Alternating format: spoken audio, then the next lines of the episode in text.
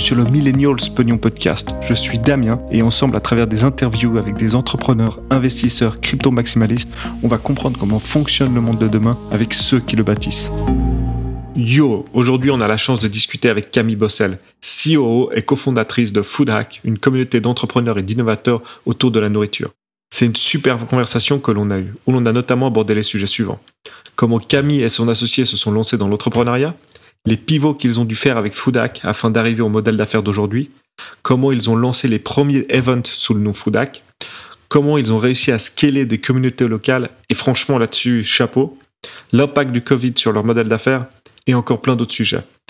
Franchement, après plus de 20 épisodes, il était temps d'avoir une femme à ce micro, et je suis super content que ce soit Camille, car c'est vraiment une femme super. Allez, on l'écoute. Salut Camille et bienvenue sur le Millennial Spagnon Podcast. Donc, euh, avant de parler de ta société, donc Food Hack, dont, dont tu es CEO et cofondateur, est-ce qu'on peut revenir sur ton background et puis pour nous dire comment tu es arrivé à là? Oui, avec plaisir. Salut Damien. Déjà, merci de m'avoir euh, avec toi sur le podcast aujourd'hui. Ah oui, et je voulais aussi dire que tu es la première femme que j'interviewe et je suis super content. Quoi. Là, c'est on est au numéro 20, tu crois, 21 Super. Et euh, franchement, ça faisait, euh, il fallait vraiment que ça change. Non, c'est clair, ça, ça, fait plaisir d'être là. Et puis, comme je t'avais dit par email, hein, c'est la thématique de l'argent, comment tu, comment tu montes une entreprise, toutes ces questions financières, c'est bien qu'il y ait des femmes qui en parlent aussi parce que ça reste encore un peu une dissociation. On pense souvent que le milieu de la finance, le milieu de l'entrepreneuriat, ça reste un milieu masculin, mais ça l'est pas toujours. Non, ça reste, mais non, mais en fait, c'est en milieu masculin d'une façon ou d'une autre. Mais c'est sûr que les femmes, elles ont leur, leur rôle à jouer. Puis elles ont, je trouve ça hallucinant. Puis d'ailleurs, c'est ce que je, aussi, je sais plus si je t'ai dit ça par email, mais j'ai contacté pas mal de femmes pour les avoir sur euh, à mon micro. Et genre, euh, il y en a beaucoup qui, qui répondaient non. On va dire, enfin, plus, ouais, on va dire plus de la moitié. Alors que les, les mecs, bon, franchement, il, y a beaucoup, beaucoup moins de refus. Donc, euh, je sais pas aussi. Est-ce que c'est une, enfin, d'où ça vient en fait? C'est une question. Moi, je pense que c'est une question de légitimité aussi. Euh, on a encore un peu cette impression euh, souvent qu'on n'est pas légitime en tant que femme entrepreneur. Et puis, euh, ça change évidemment, mais. Je pense que ça vient du fait qu'il y a un manque de rôle modèle, donc de, femmes à qui que tu peux regarder, qui ont qui ont réussi, qui ont cette confiance en leurs capacités. Et ça va changer petit à petit. De plus en plus de femmes sont CEO. Tu les retrouves à niveau dans des entreprises. Donc ce changement-là, je pense que ça va donner plus de confiance aussi à une nouvelle génération de jeunes femmes. Non, non mais ça, je pense à la légitimité, tu mets le point sur le bon euh, sur le bon truc parce que il y a certains mecs que j'ai en face de moi. Le gars il t'explique euh, lui euh, ce que la CIA, la NSA ils font c'est mauvais, que lui il a fait beaucoup mieux tout seul dans sa chambre à 14 ans, alors que c'est de la merde. Mais lui il te le dit avec un, tel à point que tu te dis bon ah ouais peut-être que c'est vrai quoi. Donc il y a des fois je pense qu'il faut. Ouais, c'est vraiment ça. Hein, c'est vraiment ça. C'est un peu le côté un peu tu sais les, les gars des fois, ils ont un peu trop de fake it till you make it. Ouais, ouais, c'est clair, c'est clair. Et, nous, on l'a pas assez, tu vois. Donc, il y a un peu une balance à trouver. c'est sûr, c'est sûr. Bon, bah, on, va, on est tout de suite parti en discussion. Est-ce qu'on peut revenir sur ton, bah, ton parcours avant de devenir euh, entrepreneuse? Ouais, avec plaisir. Donc, moi, j'ai fait euh, des études en Suisse euh, en, en, art et communication à l'origine. Et je me destinais, quand j'étais ado, plus à, au milieu artistique. je faisais beaucoup de peinture, beaucoup de dessins, et puis je me voyais plutôt travailler euh, dans l'animation ou dans l'illustration, etc. Et au fur et à mesure, pendant mes études, j'ai fait différents stages et j'ai choisi des formations ou des spécialisations qui étaient liées aux médias euh, digitaux, donc euh, web design, etc., communication. Comment est-ce que tu travailles sur une image de marque et comment est-ce que tu peux euh, transmettre cette image de marque sur différentes plateformes, dont les nouveaux, les nouveaux médias aujourd'hui. Et ça m'a fascinée. Et je pense que c'était un petit peu ma, première, mon premier point d'entrée avec euh, construire une entreprise. Ça passe aussi par construire une marque. Et puis c'est quelque chose, une ambiance qui m'a fascinée. Et puis j'ai fini mes études en, hmm, c'était quoi, 2012 ça date un petit peu déjà. et, et, euh, et, puis ensuite, j'ai travaillé en agence pendant une ou deux années. Et puis j'ai fini par euh, rencontrer mon mari, qui est en fait aussi mon cofondateur, Arman. Euh, je l'ai rencontré en vacances, quand on était les deux au Maroc. Et puis à ce moment-là, lui, il travaillait à Londres pour une start-up. Et donc, euh, à ce moment-là, moi, je voulais faire un changement. J'avais envie aussi de quitter la Suisse. Et je me suis retrouvée à euh, être un peu recrutée, si tu veux, dans leur équipe de start-up à Londres et à les rejoindre comme designer pour les aider à développer une partie de, de leur projet. Donc de, Genève, donc là, tu es allée à Londres Ouais, j'étais basée à Lausanne à ce moment-là. Et puis, ah oui, de Lausanne. Ouais, exactement. Donc, euh, entre deux, je raccourcis un petit peu, mais entre deux, j'ai voyagé pendant un moment et en solo où je travaillais avec des clients qui étaient mes clients étaient basés en Suisse, je travaillais en freelance et puis euh, je voyageais euh, pendant pendant quelques mois en travaillant euh, à distance. Donc, tu as fait un peu cette vie de, de nomade, ouais, un petit peu. freelancer, genre, et puis donc, qui te permettait de voyager, mais juste avec le travail que tu faisais en ligne. Voilà, exactement. Et puis, à un moment donné, donc la startup pour laquelle Armand travaillait à l'époque, il faisait des cours de développement web en ligne et des cours en personne pour aider des entreprises principalement des exécutifs qui avaient de la peine à communiquer avec leurs équipes de développeurs, à comprendre le milieu du développement web. Euh, ils faisaient notamment des cours sur euh, iOS et Ruby on Rails. Et puis ça marchait plutôt bien et ils voulaient développer des nouveaux curriculums en design. Donc c'est un peu pour ça que je les ai rejoints à l'époque. Et euh, l'idée c'était de les aider à développer euh, des cours pour aider euh, plutôt des exécutifs à mieux comprendre leur équipe de design et comment est-ce qu'on peut mieux communiquer euh, entre différentes, euh, différentes équipes dans une entreprise. Donc c'est comme ça que tu les as rejoints pour monter un peu ce, ce nouveau curriculum. Voilà. Et ça dure. Et es resté longtemps à Londres? Pas du tout. Donc en fait, ce qui s'est passé, parce que là c'est vraiment la première introduction au monde des startups, euh, la, la boîte a arrêté trois mois après pour, pour des, des, vraiment des, des, questions de fondateurs en fait qui s'entendaient plus. Euh, donc euh, typique euh, de, de, ce qui peut se passer. Et puis c'était une jeune boîte, je l'ai rejointe, c'était quoi, une année à peine. J'étais même pas encore officiellement vraiment dans l'équipe. Mais ce qui s'est passé, c'est qu'à ce moment-là, Arman, qui travaillait avec avec moi à Londres, il a obtenu un mandat. Rien à voir à travers ses réseaux. Il a obtenu un mandat pour organiser un événement pour Unilever. Mmh. Donc là, on est en 2015. Et puis cet événement-là, le mandat qu'on a eu, c'était d'organiser un hackathon je sais pas si tu connais un petit peu le format ou tu es familier avec. Euh... hackathon, mais c'est un peu la même chose que euh, ce qu'ils font dans le code. C'est genre, tu as 48 heures pour arriver avec une solution pour X ou Y. Voilà, exactement. exactement. Donc, ils voulaient qu'on organise un hackathon, mais avec un axe euh, sur un de leurs départements à Unilever, sur euh, les produits ménagers, si tu veux. Mais l'axe, c'est ils voulaient qu'on recrute des entrepreneurs ou des, des développeurs web, des gens créatifs, ouais. plutôt jeunes, euh, qui puissent arriver avec des idées sur comment est-ce qu'une entreprise, une grosse boîte comme Unilever puisse mieux communiquer leurs euh, produits à une audience qui est plus jeune, et puis à travers aussi des outils qui sont différents, en, en, en lien direct. Tu vois. Euh, par exemple, l'équipe qui a gagné ce hackathon, ils ont développé un chatbot pour que tu puisses dialoguer directement avec, avec un chat euh, qui va te conseiller ah t'es plutôt t'es plutôt intéressé par des produits euh, de type développement durable ben nous on te conseillerait plutôt ça ça ça etc et donc c'est trouver des nouveaux moyens de communiquer avec son consommateur si tu veux. Et ça c'était une espèce de bon c'était un événement qui a demandé Unilever donc à, ton mari pour euh, bah justement pour et lui son but c'était d'organiser tout cet événement. Ouais en fait à ce moment-là nous on savait qu'on allait euh, que, que la startup pour laquelle je les avais rejoints à l'origine n'allait pas continuer. Et on s'est dit, bon, on prend ce mandat. Mm. Et puis, à ce moment-là, on était déjà intéressé par le milieu de l'événementiel, enfin, euh, tout ce qui est un peu innovation autour de l'événementiel. Et on s'est dit, ah, c'est un mandat parfait pour lancer notre boîte, nous deux. Mm. C'est ça, en fait, l'origine. Et euh, à travers ce mandat-là, ce premier mandat qu'on a eu pour organiser un hackathon, on a lancé une, une boîte de consulting, si tu veux, pour organiser des événements, mais aussi un peu des stratégies de d'innovation liée à l'événementiel et euh, à tout ce qui est un peu community building autour d'une marque ou d'un projet ou d'une entreprise. Donc ça, c'était un peu votre euh, cet événement-là, c'était le launchpad ou la, enfin l'événement vitrine pour ensuite votre votre société de consulting. Exactement, ouais. Et puis euh, c'était un événement donc qui s'est passé euh, pendant 3-4 jours. Il y avait toute une stratégie de communication autour, le launch avant, la communication après, etc. Et puis il y avait un prix qui avait été décerné par les équipes gagnantes, etc. Et ça, c'était un, super projet parce que ça nous a mis un petit peu sur la voie de ce qu'on fait maintenant, même si à l'époque, c'était peut-être euh, moins précis pour nous ce qu'on ce qu'on voulait en faire sur le long terme. Euh, mais on a, on a lancé, si tu veux, notre boîte les deux ensemble à ce moment-là à Londres. Et puis, de fur et à mesure, on est retourné en Suisse euh, en 2017. Et puis, c'est à ce moment-là qu'on a lancé Foodac, l'entreprise pour laquelle on est principalement connu aujourd'hui.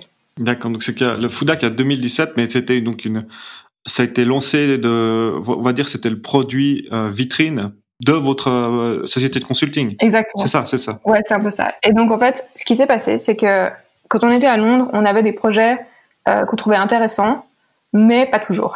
C'est-à-dire que certains projets étaient peut-être plus orientés dans des thématiques qui nous intéressaient moins, dans des domaines aussi pour lesquels on était juste moins passionnés. Et quand on a décidé de déménager en Suisse, c'était un peu à l'époque du Brexit, donc ça, ça, fait partie un peu de nos décisions aussi de, de, de revenir dans mon pays. À ce moment-là, on s'est dit qu'on allait lancer un projet qui était purement le nôtre, sur une thématique vraiment qui nous intéressait, dans l'optique que si cet événement ou ce, ce projet-là qu'on lance, donc Foodac, fonctionne bien, ça veut dire que les projets qui viendront vers nous après seront plus en lien avec une thématique qui nous intéresse. Oui, ils ressembleront en gros euh, plus à ce que vous faites déjà. Et donc au tout début, quand vous avez lancé Foodac, parce que ça a rien à voir avec ce qui est maintenant, donc il y a trois ans, c'était quoi? Bah, C'était censé être juste un événement. Ah, censé être euh, un hackathon, dont le nom, donc Food Hack. Mhm. Euh, on, a repris le modèle, si tu veux, de ce qui a fait un peu notre succès quand on était à Londres. On s'est dit, allez, on va organiser un hackathon qui est le nôtre, sous notre propre marque, notre propre projet, donc on fait ce qu'on veut avec et euh, on va rassembler plein de monde autour. Et puis ça va faire parler de nous, on va faire toute une stratégie de communication autour. Et puis euh, ce sera un super événement. Puis ensuite on, s'arrête là, mais ça va nous faire plein de contacts. Parce que quand on est revenu en Suisse, on avait aussi euh, plus de réseau, si tu veux. On avait plus vraiment de contacts localement. Et il fallait qu'on recrée un peu un, un univers autour de nous. Non, mais c'était d'ailleurs, c'est une super idée de, faire ça justement pour, pour relancer le réseau. Et, euh, et, donc, quand vous vous êtes dit, OK, on va organiser ce Foodac en Suisse, euh, donc vous repartez de zéro. Voilà, exactement, ouais. Donc, euh, il y avait personne, euh, on est un peu nulle part. Et euh, on avait, on, avait d'autres thématiques en tête, on n'avait pas seulement la food. Mais ce qu'on a fait, c'est qu'on a, sur un groupe Facebook, euh, en Suisse, on a posé la question, on a fait un pool en disant et il y a deux thématiques qui nous intéressent. On a organisé un hackathon soit sur l'alimentation et l'alimentation durable ou sur la mobilité et les transports. Et massivement, les gens nous ont dit faites quelque chose sur la food. Et déjà à cette époque-là, 2016-2017, c'était peut-être moins dans on en parlait moins qu'aujourd'hui, mais il y avait déjà un peu cette montée de la consommation alimentaire, c'est une thématique importante, le lien avec le développement durable et puis la façon dont on consomme, c'est super important, etc. Ouais, c'est juste à cette époque, on entendait moins parler de, de, toutes ces nouvelles marques, on va dire Impossible Meat, Exactement. Feed en France, ou toutes ces nouvelles marques, elles sont, je sais pas si elles existent, elles devaient sûrement exister, mais c'était encore un peu plus niche qu'il y a maintenant. Ouais, exactement, c'était encore embryonnaire et et on a, quand on a démarré, on en parlait un peu moins. Mais par contre, ce qui était vraiment dans les, dans, dans la presse à ce moment-là, il y avait toute une, une campagne sur le gaspillage alimentaire en Suisse et donc on s'est dit ah ben ça fait sens de faire quelque chose si on fait quelque chose dans l'alimentation, euh, de se clipper à ça. Et donc la thématique du premier hackathon qu'on a fait, c'était en 2016, tiens, non pas 2017, 2016. Le premier thématique, on l'a fait sur le gaspillage alimentaire. Et comment alors maintenant ma question et comment tu tu lances en hackathon de zéro alors? Là, parce que j'imagine vous vous avez autofinancé une partie ou vous avez trouvé des sponsors pour financer? On a trouvé des sponsors. Vous avez trouvé des sponsors. Donc vous êtes arrivé avec votre petit euh, PowerPoint et tout, hop, le petit costume et vous êtes allé voir des grands sponsors pour euh, ben, sponsoriser ce hackathon, c'est ça Bon, en fait, on a fait l'inverse parce que euh, parce qu'on était personne, donc c'est pas facile d'arriver dans le bureau d'une. Ouais, c'est pour, ça que je pose la question. Comment ça s'est passé? Donc euh, passé... Exactement. Donc on s'est dit bon, si on fait énormément de bruit, on va finir par rentrer euh, dans la pièce dans laquelle il faut être pour décrocher du sponsoring. Ouais. Et puis il faut savoir que Arman, il a un, un, background en marketing et en vente, donc il, quand tu lui dis qu'il faut vendre un package de sponsoring, il va faire tout ce qu'il faut pour le faire. Et donc, euh, ce qu'on a fait, c'est qu'on a créé une, une, une, campagne marketing autour de Foodac. On a lancé un site internet. On a trouvé une salle qui, avec qui on a eu, on a eu un deal euh, où on avait le droit d'avoir la salle gratuitement si on trouvait pas de sponsor. Mais si on avait du sponsoring, ils auraient euh, X pourcentage de sponsoring comme défraiement pour la salle. Mhm. Et puis, euh, on a fait tout, euh, tout plein de posts pour les réseaux sociaux, etc. Et puis, on a commencé à recruter d'abord des partenaires gratuits donc pas forcément des sponsors payants, mais plutôt un peu l'écosystème, deux, trois entreprises, des fondations. Mmh. Et le fait de mettre leur logo sur le site en disant dans un mois, il y a cet événement qui aura lieu, euh, le fait de, à travers eux, d'avoir accès à leur propre réseau aussi, euh, déjà, ça fait parler de l'événement. Et puis, un peu, je dirais, le tipping point, c'est quand on a eu euh, l'école hôtelière qui a accepté d'être partenaire en nous envoyant un jury pour le projet final. Et puis, à ce moment-là, on était déjà en contact avec le VVF à travers un, euh, une personne qui nous a suivis en ligne, euh, dont la mère travaillait au VVF. Et elle nous a dit Ah, euh, j'ai vu ce que vous faites sur Instagram, je crois. Et j'aimerais vous mettre en contact avec ma mère parce que je pense que ça pourrait les intéresser au VVF. Et donc le premier sponsor qu'on a obtenu, c'était le VVF. Ah ouais, donc c'était vraiment vous êtes vous avez vraiment construit quelque chose et ensuite vous êtes allé chercher à la, on va dire les sponsors quoi. Exactement. Mais ça c'est quelque chose qu'on a fait un peu, je dirais dans à chaque fois. ouais, à chaque fois, dans tout le parcours qu'on a fait, même avec Foodac maintenant avec les différents pivots qu'on a fait, euh, on lance d'abord les choses et puis ensuite tu regardes ce qui marche, ce qui marche pas, tu t'adaptes mais il faut toujours être proactif. Sinon, tu arrives à nulle part, à mon avis. Et à quoi ressemblait votre premier événement? Il y avait combien de personnes? Euh, Il y avait une centaine de personnes. On était une centaine. Donc, on avait un mélange. On a fait une, un, appel à participation et on a sélectionné une centaine de participants hmm. avec un pourcentage euh, qui était prédéfini de designers, de d'entrepreneurs, de gens un peu dans la finance, de gens dans le développement durable. Euh, donc, on avait vraiment un peu toute cette palette. Il y avait des gens qui étaient des euh, food scientists, des comment est-ce qu'on dit des je, ne sais pas. je, ne sais pas en français. des, des, techniciens agroalimentaires. Donc on avait toute une euh, palette d'expertise et puis pendant l'événement on a créé euh, 10 équipes différentes et chaque équipe travaillait sur la thématique du gaspillage alimentaire avec une approche différente et donc à la fin des c'était sur deux jours à la fin des deux jours chaque équipe pitchait le projet ou l'idée qu'ils ont créé et puis euh, nos partenaires donc le VVF et on en a eu d'autres donner un prix aux gagnants. Et puis, euh, on leur a donné un peu de visibilité, etc. Et donc, cet événement s'est super bien passé. Et puis, on était super contents. Donc, c'est parti. Et là, hop, vous étiez sur la map, mettons, on va dire, romande. Voilà. Et ensuite, vous avez pu enfin, avancer avec l'idée que vous aviez de base, trouver des, de, enfin, des partenaires pour faire du consulting, ou finalement, ça n'a pas fonctionné comme ça, vous avez fait autre chose? Non, non, ça a fonctionné. Euh, un de nos premiers clients, quand on est venu en Suisse, s'appelle Foodways. C'était c'est aussi une boîte de consulting, en fait, basée à Berne, mais ils étaient intéressés à travailler avec nous, plutôt, d'ailleurs, sur l'aspect un peu marketing, design, euh, parce qu'ils avaient aimé ce qu'on avait fait avec Foodak. Euh, donc eux, ça a été un client pendant long terme. On, a, on en a eu d'autres. Et puis, euh, ça a plutôt bien marché. Mais Foudak, en fait, on a adoré le faire. C'était un peu le, le, projet passion, si tu veux. Mmh. Et euh, en, une année après, donc l'automne arrivant, l'automne suivant, on s'est dit, est-ce qu'on en refait un autre? Parce que ça s'est bien passé, parce qu'on a, on a un peu déjà des partenaires. Et puis, de toute façon, c'est que bon à prendre parce que ça fait parler de nous, ça fait parler de ce qu'on sait faire. C'est une, une, vitrine, tu vois. Et euh, on a fait un deuxième hackathon, du coup, en 2017 une fois de plus à Genève, celui-là. Et puis, cette fois, on a diversifié les thématiques. On n'a pas fait uniquement sur le gaspillage alimentaire, on a aussi euh, travaillé sur la thématique euh, des émissions CO2 liées au transport de l'alimentation, et puis sur euh, l'agriculture urbaine, et puis sur la transparence et la traçabilité des ingrédients. Donc, comment être sûr que tu sais d'où vient ton aliment. Et c'était super intéressant. Cette fois-là, on a eu un de nos sponsors, par exemple, c'était on a eu l'EPFL, l'Innovation Park de l'EPFL, euh, qui ont aussi envoyé du coup des étudiants. Et puis c'était vraiment chouette parce que ces hackathons, tu as vraiment des audiences qui n'auraient pas forcément eu l'occasion de se rencontrer. Et tu les mets dans un contexte euh, où ils doivent créer quelque chose euh, rapidement, avoir un retour dans, deux ou trois jours. C'est vraiment une ambiance qui est super. Et donc maintenant, ça a été, suite à ça, ça a été quelque chose de récurrent où chaque année vous avez organisé juste en, en Foodac On en a fait deux de hackathons. Et puis à la fin du deuxième, on a fait un peu un sondage avec les participants en leur demandant euh, ce qu'ils aimeraient en fait de nous si on continue quelque chose avec Foudac, quelle, forme ça devrait prendre. Et puis une des demandes principales, les gens nous demandaient est-ce qu'on peut trouver un moyen de se rencontrer de manière plus régulière et pas une fois par année? Et donc on a décidé à ce moment-là de pas forcément refaire cet événement à la fin de l'année. Enfin on savait pas vraiment à ce moment-là, mais on s'est dit on va faire des euh, meet-up de manière régulière, donc une fois par mois ou une fois tous les deux trois mois.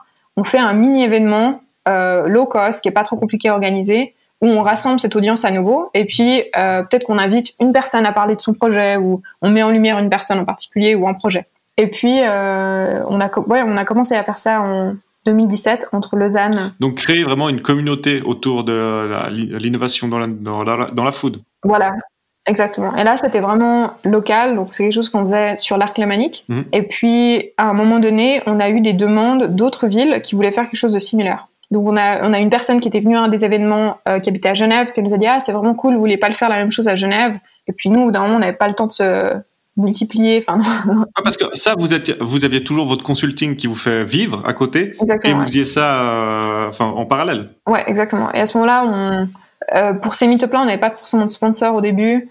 c'était vraiment quelque chose. En fait, on, on, a trouvé une recette, si tu veux, pour ces meet-up-là qui fonctionnait, où tu n'as vraiment pas besoin de dépenser beaucoup. Par exemple, euh, le format de l'événement, il y a un potluck dinner, c'est-à-dire un repas canadien où tous les participants apportent quelque chose à manger. Donc t'as pas besoin d'avoir des, frais pour tout ce qui est euh, service traiteur, etc. Et puis ça marche super bien avec le concept parce que tous les gens qui viennent, c'est des entrepreneurs dans l'alimentation, donc ils arrivent avec leurs propres produits, ils arrivent avec euh, des choses à déguster, et puis ça leur permet aussi de réseauter avec d'autres professionnels, peut-être de trouver un distributeur, de rencontrer quelqu'un d'autre, etc. Et puis euh, nous, ça nous permet voilà de faire quelque chose de relativement facile à organiser. Non, non, puis c'est une super idée parce que vous vous êtes après au centre de cette communauté que vous avez créée en étant les facilitateurs. Et euh, bah pour vous, ça vous met vraiment sur au, centre de tous ces échanges et, euh, et ça crée énormément de valeur pour toute la communauté. Donc c'est hyper intéressant ce fait. Ouais, exactement. Et puis bah du coup, en fait, c'est ça qui s'est passé. Nous, ça nous nous, nous rapportait en visibilité. On était un petit peu le centre local pour pour ces thématiques-là. On a pu mettre en contact avec aussi d'autres initiatives ou d'autres entreprises locales. Et c'était vraiment super bénéfique. Et du coup, on a d'autres participants d'autres villes qui nous ont approchés en disant "Eh, moi, j'aimerais refaire la même chose dans ma propre ville, pour ma propre communauté. Comment est-ce que je peux le faire avec vous? Et du coup, là, on a décidé de mettre en place un système de licence euh, similaire, en fait, à parce qu'à ce moment-là, nous, on organisait d'autres événements aussi. Hein, et on avait, nous, euh, la licence pour euh, Product Tank, qui est un type d'événement qui vient de Londres, d'ailleurs. Et on organisait ces événements-là dans la région aussi, en Genève et Lausanne. Et on a, on a répliqué, si tu veux, ce modèle-là de licence avec Foodac. Pour donner un exemple, en fait, c'est très similaire à ce que fait TEDx, par exemple. T'as TED, qui est la grande conférence annuelle, et t'as les TEDx, qui sont tous les petits chapitres, les chapitres euh, locaux, mm. où t'as plein de villes euh, qui prennent la marque et le concept de TED et qui organisent une communauté locale. Et donc, on a fait la même chose avec Foodac, si tu veux. Ah, c'est super intelligent. Donc, ça vous permis de vous, l'IP de Foodac que vous avez créé, donc ça vous permet de la monétiser d'une partie, puis surtout d'avoir un plus grand reach grâce à ça. Ouais. Et puis, donc, du coup, on a commencé avec euh, Genève et Zurich, euh, avec euh, deux ambassadrices qui ont pris la, licence. Et puis, à ce moment-là, c'était vraiment encore expérimental pour nous. On devait un peu comprendre ce que, ce que nos ambassadeurs voulaient de nous, quel, quel était le type de soutien ou de, de matériel, de formation dont ils avaient besoin. Et puis, on a expérimenté pendant en tout cas une bonne année entre Lausanne, Genève et Zurich. Et ça nous a permis, permis de, de créer du matériel, de, bah, créer un sort de processus et puis aussi d'apprendre, euh, nous, à l'interne, comment sélectionner les bonnes personnes pour prendre ta marque parce que c'est super important. Quand tu commences à faire une licence, euh, il faut vraiment avoir un bon processus de recrutement, que tu, que tu saches que les gens qui prennent ta marque, ils vont la représenter de la, même, de la bonne façon, tu vois. Et puis, euh, après Genève et Zurich, en 2018, on a ouvert la licence à d'autres villes en Suisse. Donc après ça, il y a eu euh, Berne et Bâle qui ont suivi, et puis le Valais. Et puis ça a coïncidé à ce moment-là avec le moment où on a une troisième partenaire qui a rejoint l'entreprise. Et ça s'est passé entre 2017 et 2018 avec euh, notre troisième partenaire maintenant qui s'appelle Émilie Delecker, qui travaillait autrefois au VVF et qui nous a rejoint principalement pour l'expansion de la licence aussi. Ah, donc c'est hyper donc euh, naturellement vous avez quand même bien grandi quoi en, deux ans. Ouais, ça s'est fait vraiment de manière organique honnêtement. Ah, je crois qu'à ce moment-là, on n'avait pas vraiment un plan aussi et on a, on a beaucoup pris les choses comme elles venaient. Et puis d'ailleurs parfois c'était un peu confus pour nous parce que comment dire, on, on prenait un peu les requêtes et puis on s'adaptait autour de ça, mais on était peut-être pas euh, centré sur ce que nous on voulait faire, quel était notre plan d'expansion. on prenait un peu les demandes comme elles venaient. Mais en même temps, c'est bien parce que ça s'est fait de manière très organique et puis euh, on a pu euh, écouter et comprendre ce que notre audience ou nos ambassadeurs voulaient de nous. Pause, pub. Si tu écoutes des podcasts, c'est sûrement que tu aimes les formats audio. Et c'est clair que c'est un gain de temps énorme. Tu peux promener ton chien ou travailler tes pectoraux, le tout en devenant moins con. Franchement, c'est top. C'est pour cela que je suis un grand fan d'Audible, les livres audio d'Amazon. J'ai récemment écouté Les lois de la nature de Robert Greene et L'art de la victoire du fondateur de Nike. Ils sont super. Donc si toi aussi les livres audio t'intéressent, va sur pognonpodcast.com slash audible et tu trouveras un lien qui te permet d'écouter deux livres de la bibliothèque d'Amazon entièrement gratuitement. Je répète, pognonpodcast.com slash audible, A-U-D-I-B-L-E, pour deux livres gratuits. Allez, retour à l'épisode. Et là, maintenant, comment ça s'est passé? Donc, vous avez tous ces chapitres dans toutes ces villes. Et comment vous êtes arrivé à faire foodhack.global qui est maintenant un site web qui ressemble à Product Hunt. Pour, ceux qui ne connaissent pas, c'est quand il y a des nouveautés typiquement tech, ben, il y en a beaucoup, des petites startups qui vont sur Product Hunt pour euh, ben, avoir, parce que là-bas, il y a une communauté de gens qui sont super early adopters et mhm. puis ils veulent avoir leur premier feedback. Et puis en gros, c'est à peu près ce modèle-là que vous avez euh, répliqué avec food, foodhack.global. Et euh, comment vous êtes arrivé à faire ce pivot? Euh, donc là, on, à un moment donné, quand on a vu que la licence fonctionnait, on s'est dit bon, mais il faut vraiment qu'on commence à prendre Foodac au sérieux parce que il y a du potentiel. Et euh, on a mis, je pense, une bonne année à chercher plein de modèles différents. On a fait plein de, on, a, suivi plein de modèles qui n'étaient pas les bons, à mon avis. On a perdu du temps à, imaginer des choses, etc. Puis au final, on a trouvé, je pense, le modèle maintenant qui fonctionne.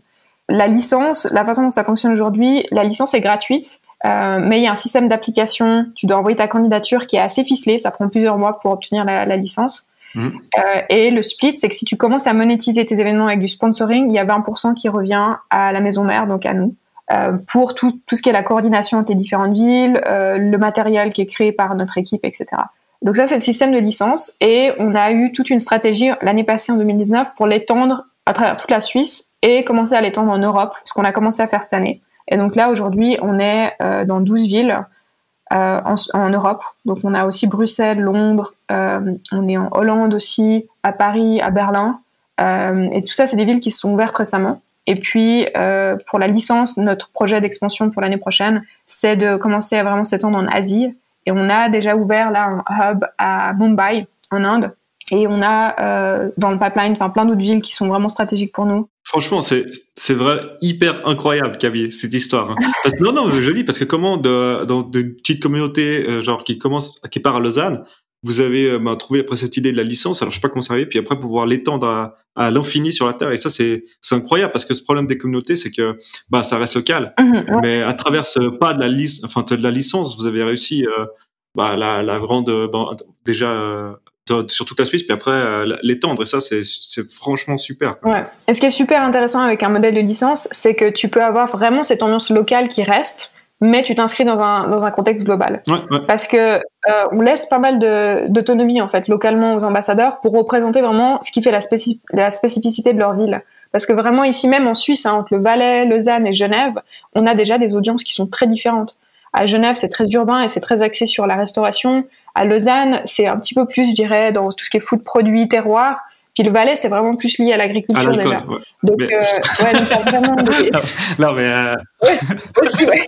non, mais je trouve super incroyable parce que vous avez réussi à scaler quelque chose d'une communauté, quelque chose de qui est normalement euh, pas possible à scaler. Et, de vous, à travers cette licence, c'est là que je, me rends compte, c'est vraiment un coup de génie, quoi. Bon, on n'a on a pas réinventé la sauce. Hein. Non, non, vous n'avez pas inventé. Mais des fois, il faut prendre, il faut prendre le, modèle White Shirts. Bah, ça fonctionnait pour le White Shirts.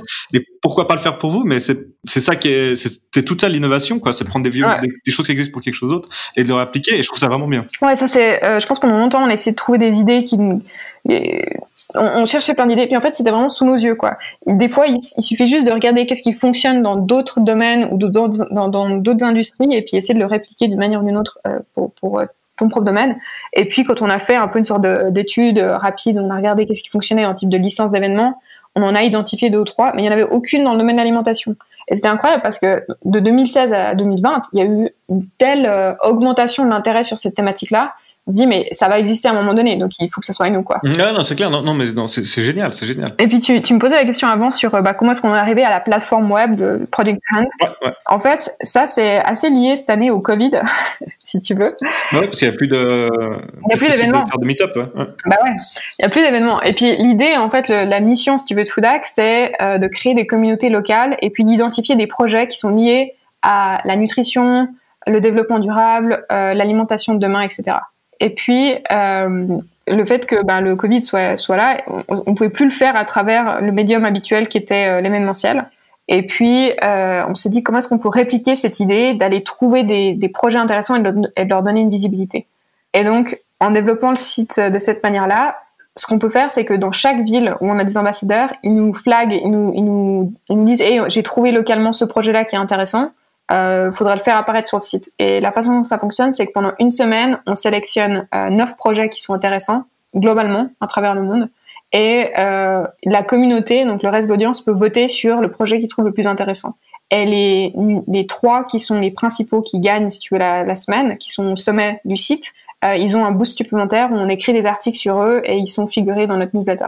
Et puis, euh, ça, ça permet de garder cette idée un peu de communauté où tu as une interaction en ligne, les gens votent pour ce qu'ils préfèrent, et puis euh, l'idée de mettre en avant des projets avec euh, la promotion en ligne, etc. Non, mais ça, et franchement, et encore une fois, ça c'est génial parce que là, si je regarde maintenant à l'instant T sur Food Hack, bah, je vois que les sociétés, elles viennent d'où? Il y a New York, Californie, euh, Goldstream au Danemark, euh, les Philippines. Donc c'est encore quelque chose de complètement international que que, que vous avez pu mettre sur votre site, quoi. Et c'est super, et c'est super incroyable parce que c'est vraiment dur à faire ça. Ouais, même pour nous, c'était super euh, important en fait parce que la raison pour laquelle on trouvait l'industrie agroalimentaire si intéressante, c'est parce que ça touche à tout. C'est tellement globalisé les problématiques qui sont liées à ça euh, que si tu veux vraiment approcher la thématique de l'alimentation du futur, tu dois la penser de manière globale.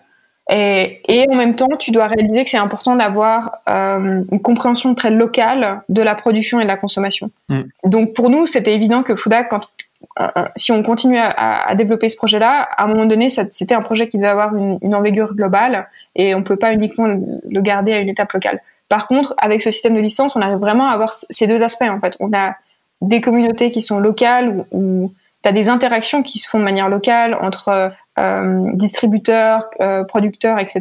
Et puis on a cet accès globalisé aussi. Euh, chaque ville peut, les, les, représentants de chaque ville peuvent communiquer entre eux, peuvent euh, aider une entreprise à, à s'établir ailleurs, etc. Et euh, non, et juste pour que j'ai une idée, sur votre newsletter, vous avez combien d'emails? Là, on est à 4000. Donc c'est pas encore énorme. Ouais, ouais. C'est pas encore énorme mais euh, ça grandit. Ouais, je pense que ça grandit vite, surtout que vu le nouveau, parce que plusieurs fois je suis venu voir Foodac autour de ces dernières années, et quand j'ai vu que le site avait complètement changé, que vous aviez quelque chose maintenant qui mettait des produits en avant, j'ai trouvé que c'était une idée qui était super.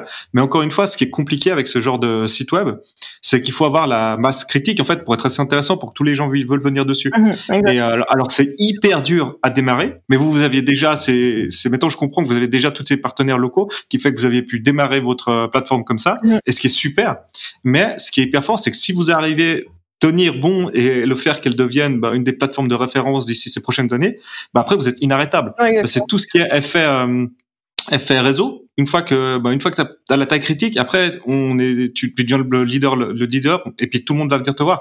Et puis tous les gens qui veulent les infos, ils seront obligés d'aller chez toi parce que et tous les gens qui veulent le plus d'exposition, ils seront aussi obligés de venir chez toi. Donc une fois que tu arrives à, ce, à, cet effet qui est assez grand, bah, après vous êtes inarrêtable. Mais ce qui est hyper dur, c'est arriver à à prendre la taille critique, quoi. Mais euh, encore une fois, et, comme je vois que vous avez des votes et tout, enfin que ça c'est que bravo. Hein. Il y a un, énorme boulot de marketing en fait qui est fait derrière. Non, j'imagine. Pour donner une idée, chaque semaine en fait, quand on sélectionne, donc on reçoit des applications chaque semaine pour des produits qui aimeraient être figurés sur le site. On en sélectionne neuf par semaine. On essaie de faire d'ailleurs un mix entre les différents pays, les différentes thématiques, etc. Et puis, euh, quand euh, ils sont sélectionnés, on leur envoie un email en leur disant vous êtes sélectionnés cette semaine. Euh, voilà deux trois euh, snippets de communication marketing, euh, l'image, etc. Boostez-les sur vos propres réseaux parce que ça va vous permettre d'être au sommet, d'avoir plus de votes et potentiellement d'avoir encore plus de promotions après sur la newsletter et puis mm. sur on écrit des articles aussi après derrière ou des rapports, etc. Et en fait, c'est un win-win parce que. Ah ouais, c'est hyper vertueux pour eux et pour vous. exactement. Voilà. Et nous, ça nous, ça, ça nous donne aussi accès à d'autres audiences qu'on n'avait pas forcément parce que à travers eux, leur propre promotion, nous, ça nous aide. Et puis inversement, eux, ça leur permet de gagner en visibilité et là, typiquement, bah, dans les gens qui nous suivent sur la newsletter ou, ou sur, euh, sur les réseaux, etc., et surtout sur la newsletter, on a beaucoup, par exemple, de distributeurs, ou bien d'investisseurs, ou bien de, de gens qui sont à la nouveau projet ou du voilà exactement. Si tu es VC et tu veux être là-dessus pour savoir ce qu'il y a là-dedans non non mais franchement c'est non non c'est super c'est super. Et maintenant c'est quoi les prochains euh, euh, développements de Foodac pour la pour cette année fin d'année 2020 et puis 2021 on a trois axes en fait qu'on aimerait bien développer. Alors c'est pas euh, d'ici la fin de l'année mais je dirais sur le long terme. Mmh. la communauté qui doit continuer à s'étendre. Donc je t'ai dit l'année prochaine vraiment c'est l'Asie qu'on qu'on vise. On va d'ailleurs probablement recruter un coordinateur en Asie parce que ce serait trop compliqué de gérer tout de loin. Et puis, donc, continuer à ouvrir des chapitres, euh, trouver des équipes locales, etc. Et puis, on aimerait bien aussi que sur le site, il y ait une manière d'interagir qui soit un petit peu plus développée. Ça, c'est des questions de développement web. Comment est-ce qu'on va pouvoir euh, lancer une nouvelle euh, euh, partie du site, etc., pour que les gens puissent mieux communiquer, peut-être échanger sur chaque projet, euh, partager. Enfin. Ouais, il faudrait regarder, mais il faudra le faire quand vous. Enfin, si c'est un conseil, ça, il faut le faire quand vous avez une, déjà assez de personnes, parce que s'il y a personne qui parle, il y a personne qui voudra parler. c'est toujours la même chose. Quoi. Ah ouais, ouais. C'est pour ça que d'abord, on étend la communauté avec les ambassadeurs qui sont vraiment en fait le mmh. c'est les modérateurs si tu veux. Mmh. Donc on commence avec les modérateurs qui eux vont créer localement une ambiance, euh, une équipe. Et puis il faut savoir que eux actuellement ils le font sur Facebook. Donc euh, chaque euh, ville a chaque pays a un groupe Facebook avec des interactions. Donc, euh, on, commence déjà un peu à créer cette audience, si tu veux, localement. Mm. À un moment donné, peut-être qu'on va les regrouper sur le site, on verra. Mais c'est vrai, c'est dur, c'est dur. Vous allez faire sortir de Facebook, on va dire chez vous. Bien sûr que c'est le play, à la fin, à la fin des fins, il faut arriver à là. mais c'est, mais c'est dur. Hein. Facebook, ils sont arrivés là parce qu'ils ont un truc qui fonctionne. ça, donc c'est difficile. Il faut vraiment que ça fasse sens pour ton audience parce que euh, tu peux pas être à la fois sur LinkedIn, à la fois sur Instagram, sur Facebook, etc et puis euh, commencer à nouveau à interagir dans une autre euh, sur une autre plateforme. du coup, pour nous, euh, on le fera quand ça fait vraiment sens parce que on aura vraiment une valeur ajoutée à proposer à notre audience. Et donc, on n'y on y est pas encore, je dirais. Mm.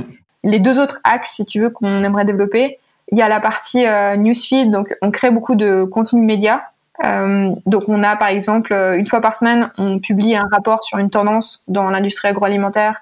pourquoi est-ce que c'est une bonne opportunité pour des entrepreneurs?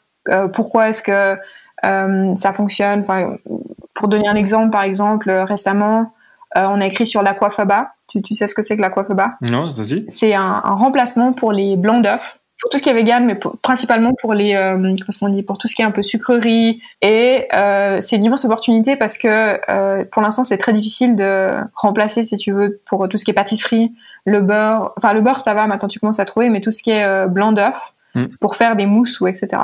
Et l'aquafaba, c'est quelque chose qui a été découvert il y a quelques années en arrière euh, par un blogueur français, mais complètement par hasard, qui est basé sur l'eau que tu gardes des pois chiches. Ah, ok, ok, ouais. je vois, ouais. C'est que ça. Et en fait, euh, pendant longtemps, c'était un petit peu ah, c'est une super, euh, une super idée que tu peux utiliser à la maison pour garder, pour pas jeter ton eau de pois chiches, etc. Mais c'est devenu une telle tendance que maintenant, il y a des entrepreneurs qui disent, eh attends, qu'est-ce qu'on peut en faire euh, Est-ce qu'on peut lancer vraiment un produit là-dessus? Et notamment en termes de B2B, c'est super intéressant.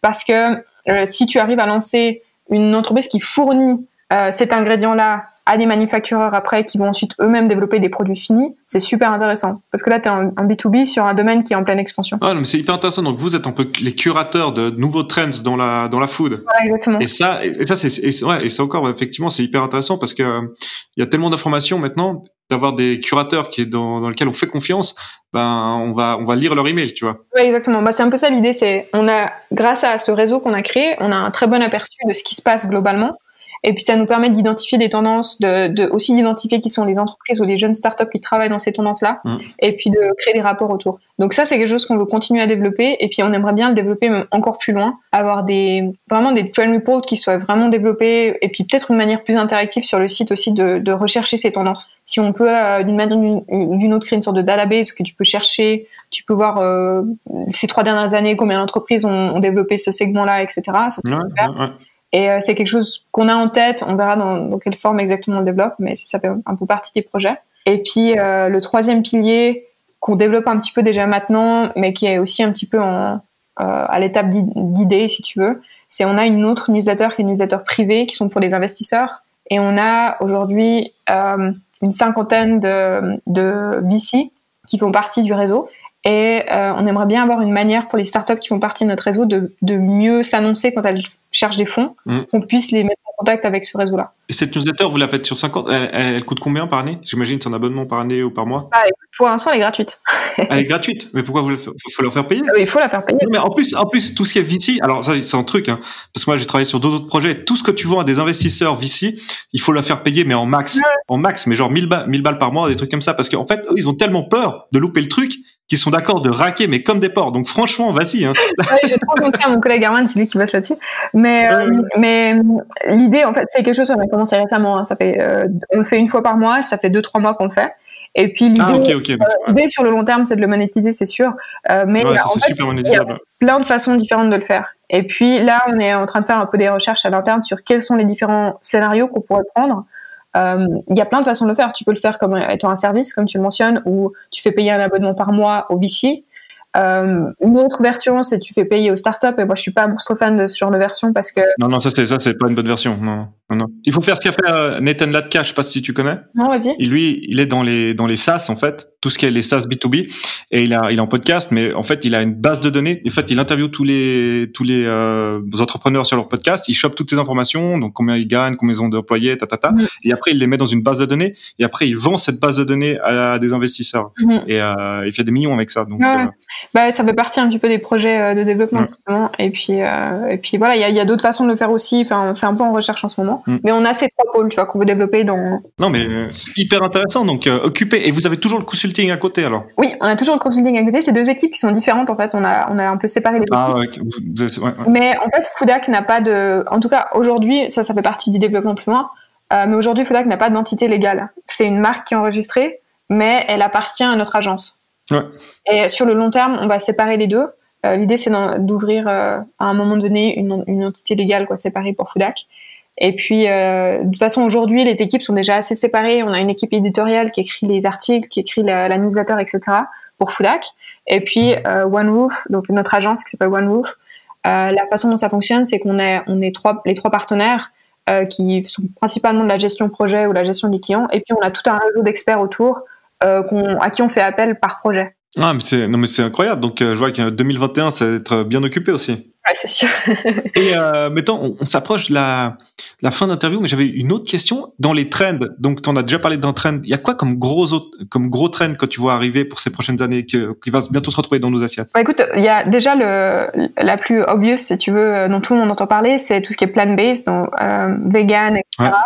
Euh, ça, c'est, vraiment pas une tendance qui va s'arrêter. Hein. Donc ça fait vraiment partie d'un, d'un shift fondamental dans, dans l'industrie même les grands groupes s'en rendent compte. Donc, tu as vraiment, par exemple, Amy en Suisse, qui est euh, traditionnellement un des producteurs de produits laitiers en Suisse, qui est super connu, avec des marques qui sont super reconnues, euh, qui a annoncé cette année euh, le lancement de toute une, toute une gamme vegan. Donc, ça va vraiment pas partie de, de ces tendances qui vont s'arrêter.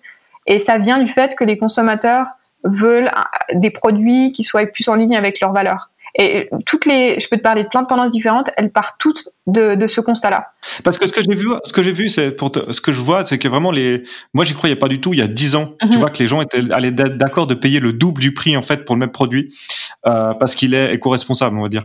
Et, euh, et, en fait maintenant c'est faux parce que vu que les millennials ils sont devenus plus vieux, ils ont un tout petit peu plus d'argent qu'avant, mais ils mhm. sont d'accord de payer plus cher pour ça, alors que les parents, donc les boomers, eux, ils en ont strictement rien à faire. C'est mhm. loin dans leur priorité. Mais euh, et, et, vu et ça, on a vraiment vu ces dix dernières années ce shift qui est assez impressionnant dans la dans la consommation. Ouais. Ah mais ça touche à tous les domaines. Et puis l'alimentation, ça touche au, il y a une tel impact dans cette industrie-là parce que l'alimentation, elle touche aussi à, notre santé. Donc tu as, ces deux aspects. Je veux manger mieux pour moi, je veux manger mieux pour euh, l'environnement, je veux manger mieux pour ma communauté locale, parce qu'il y a aussi des questions de fair trade, euh, des questions économiques derrière la façon dont on consomme. Donc c'est super intéressant de voir l'impact que ça a sur cette industrie. Et nous, on se place un peu, si tu veux, comme observateur de ces changements-là, et puis on, écrit des rapports sur ces changements. Mais euh, je te parlais donc de la partie euh, euh, alimentation végane, il y en a d'autres. Le fait, par exemple, de consommer localement, ça, ça, fait partie des tendances. Et je pense que ça va être accéléré après le Covid parce que dans le pic de, cette période un peu étrange qu'on vient de vivre, il y avait des questions en fait de sécurité alimentaire. Les gens se disaient ah mais attends si tout est fermé, s'il y a des problèmes en fait de, de chaîne d'approvisionnement, comment est-ce qu'on mange? Aujourd'hui, la chaîne d'approvisionnement elle est très globalisée. T'as de l'alimentation qui vient de partout, mais les consommateurs de plus en plus se retournent vers l'idée de consommer localement et de consommer de saison. Et ça, ça fait partie aussi de toutes ces démarches euh, durables. Des fois, il vaut mieux euh, manger localement et de saison que de manger absolument bio, par exemple. Parce que bio, ça peut venir de n'importe où. Alors peut-être que c'est peut-être un petit peu mieux parce qu'il y a moins de produits chimiques, si tu veux mais au final, euh, il y aura peut-être un impact qui est, qui est néfaste sur l'environnement. Donc tu vas me dire qu'on va voir disparaître l'avocat. Ah, l'avocat, l'avocat. non, ça. Bon, eh, alors là, ça fait déjà un moment qu'on discute et il y a, alors je finis ce podcast avec trois questions que je pose à tous mes invités. La première, c'est est-ce qu'il y a un livre que tu as lu récemment ou que, ou même il y a un livre qui t'a marqué et que tu recommandes à, à tout le monde? Ah, il y en a un que j'ai lu récemment, là, que j'ai adoré. Euh, c'est la l'autobiographie du fondateur de Nike. Ah oui, oui, euh, euh, Shoe Dog. Shoe Dog. Ouais, incroyable ce livre. Et puis il écrit tellement bien. Et c'est, c'est écrit de manière très authentique. Et vraiment, il donne les détails de sa jeunesse aussi. Euh. et ce que j'ai beaucoup aimé dans son livre, c'est euh, le fait que ça, son projet s'est un petit peu développé de fil en aiguille. Quoi. Même le nom Nike, le, le fait qu'ils aient à un moment donné lancé leur propre marque, alors qu'au début ils étaient un revendeur d'une autre marque. Enfin, ça s'est fait de manière super organique. Et puis, euh, je trouve ça assez fascinant parce que maintenant, tu regardes cette marque et tu dis, ah, mais il y a un mastermind derrière qui s'est dit, allez, je vais lancer ça. Puis en fait, pas du tout. C'est clair. En fait, tous les mois, ils étaient, euh, ils allaient faire faillite à la fin de chaque mois pendant cinq ans. c'est incroyable cette histoire. Ouais. Non, c'est un super livre. Ok. Et maintenant, est-ce qu'il y a un software que, que tu viens de découvrir récemment et que tu es super fan? Ah ouais. Airtable. Tu connais ouais, ouais, incroyable. Vous avez mis tout votre CRM sur Airtable? On est en train de changer. Euh, avant, on était beaucoup sur genre Google Sheet, Google Doc, etc., ce qui est toujours très bien. Mais le problème, c'est que tu n'arrives pas vraiment à avoir une vue centralisée sur toutes tes données. Et puis, euh, c'est moi qui m'occupe un peu de ça. Donc là, je suis en train de changer tout le. Mais euh, tu sais que euh, c'est drôle. Il y a Google qui vient de sortir il y a un mois, je crois, ah leur Airtable de chez Google. Je sais plus le nom. Ils viennent de, ils sont, ils sont bêta test aux États-Unis. Et à ce qui paraît, c'est incroyable. donc. on va rechanger dans quelques jours. mais Airtable, c'est super, effectivement, c'est super. Ouais. Et dernière question, c'est tu as quel âge? J'ai 27 ans. Tu as 27 ans. Donc, est-ce que tu penses que pour ta génération, c'est plus facile de réussir financièrement dans la vie que celle de tes parents ou pas du tout? Non, pas du tout. Non, moi je pense que. Mais il y a des recherches là-dessus, hein, sur le fait que notre, pouvoir d'achat est plus bas, que euh, les situations économiques sont plus difficiles que pendant les 30 glorieuses. Oh, non, mais tes parents, ils sont pas pendant, pendant les 30 glorieuses Je sais pas. non, non, mais la génération d'après aussi. Euh, ouais, non, c'est clair. C'était toute cette montée enfin, linéaire de l'économie en Europe qui grandissait, qui grandissait pendant le monde occidentalisé, qui a, qui a un plateau. Et puis évidemment, on est, enfin, 2008, on a de la crise économique, etc. Là, aujourd'hui, où l'économie monte, c'est bah, en Asie. Euh, L'Europe, ça stagne plus. Les États-Unis, en ce moment, on ne sait pas où ça va aller. Mais on est dans un milieu économique qui est plus difficile, c'est sûr. Ouais, non, c'est clair. Je, je, je suis d'accord avec toi. Euh, bah écoute, sur ça, Camille, merci beaucoup d'être venu euh, à, à, mon micro. C'est hyper intéressant. Franchement, alors j'aurais pu j'aurais pu paraître pour un fan, hein. mais je trouve que la façon dont vous avez développé ça, c'est vraiment hyper intelligent, même si c'est euh, dans le sens avec ces licences. Ah et puis maintenant, ces licences, comme vous avez pu remonter le tout sur votre site web. Et, et franchement, je le souhaite pour vous, qui dans quelques années devienne référence mondiale. Et puis là, ce sera le Saint Graal. Donc euh, franchement, c'est super. Donc en tout cas, bravo. Hein. Super, merci beaucoup. Allez, ciao ciao. À bientôt.